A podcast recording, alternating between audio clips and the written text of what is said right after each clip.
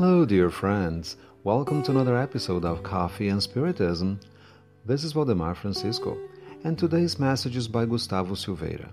He brings us a poem by Auta de Souza, Fraternal Message, from the book Parnaso de Além Poetry from Beyond the Grave, psychographed by Francisco Cândido Xavier. It goes like this My dear friend, your prayers, unassuming as they are, are heard in the infinite space from afar. But I know disconsolate you cry sometimes, facing the silence from the power you apostrophize. Go back to your abandoned inner temple, to the highest chapel, and the most beautiful and lucid answers will make you feel glad and dazzled. In every prayer, hear your heart for God answers deep inside and sheds light in every remark, with a power of consolation that is beyond comprehension. The pain that torments you, you'll understand through that pure and wandering voice that God commands, surrounded by the light of redemption. Poetry from Beyond the Grave was the first psychography by our dear Chico Xavier. It was first published in 1932, and many other poems were added later on. The importance of this book doesn't lie only in the fact that it is his first psychographed book, but also because it is possible to recognize the style of each poet in it. Surprisingly, Francisco Cândido Xavier's mediumship was so incredible that all the poets who signed the messages could be recognized by distinguished scholars. Auta de Souza's poem couldn't be different. The poem is decasyllabic, as she usually wrote her poetry when she was alive. The sonnet keeps the sweet, profound, and beautiful style of Auta de Souza. When we read it, it is clear the theme of the poem is the power of prayer, but especially God's response to our pleading. Emmanuel has a message that goes like this Pray and plead, then pay attention. Something will come through someone or something, and it'll give you, in essence, all the information or warning you asked for.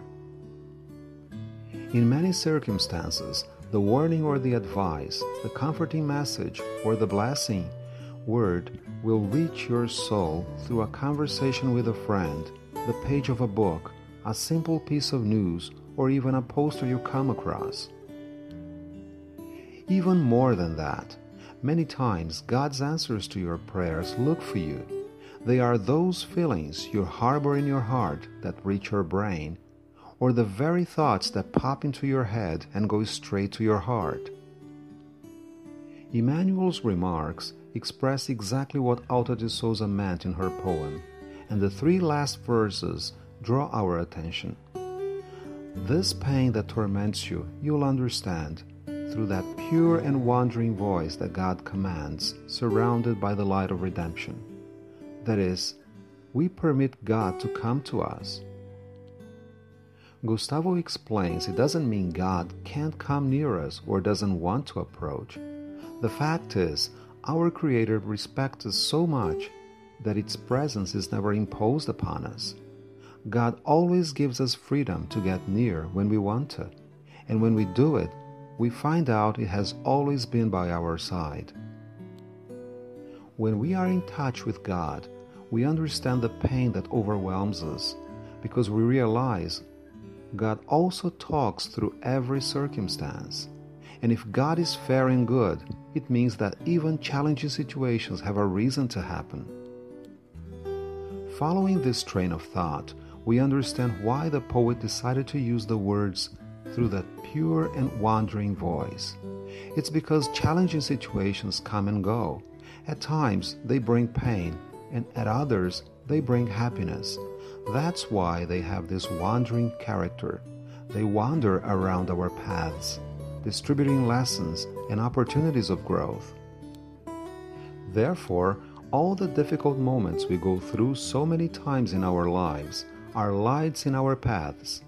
When we can see in them our spiritual redemption, that is, when we are able to see they present opportunities for us to get better spiritually, abandoning ideas of rebellion and misunderstanding in order to embrace feelings of resignation and humility. No matter how pain makes us suffer deep inside, when we face it honestly and pray, asking God for the necessary strength to get over it, we finally realize their educational purpose, and only then we'll be able to learn whatever we have to learn. Gustavo points out it is easier said than done. Nevertheless, only by living to fight another day can we live out our experiences. Peace and love to you all, my friends, and until the next episode of Coffee and Spiritism.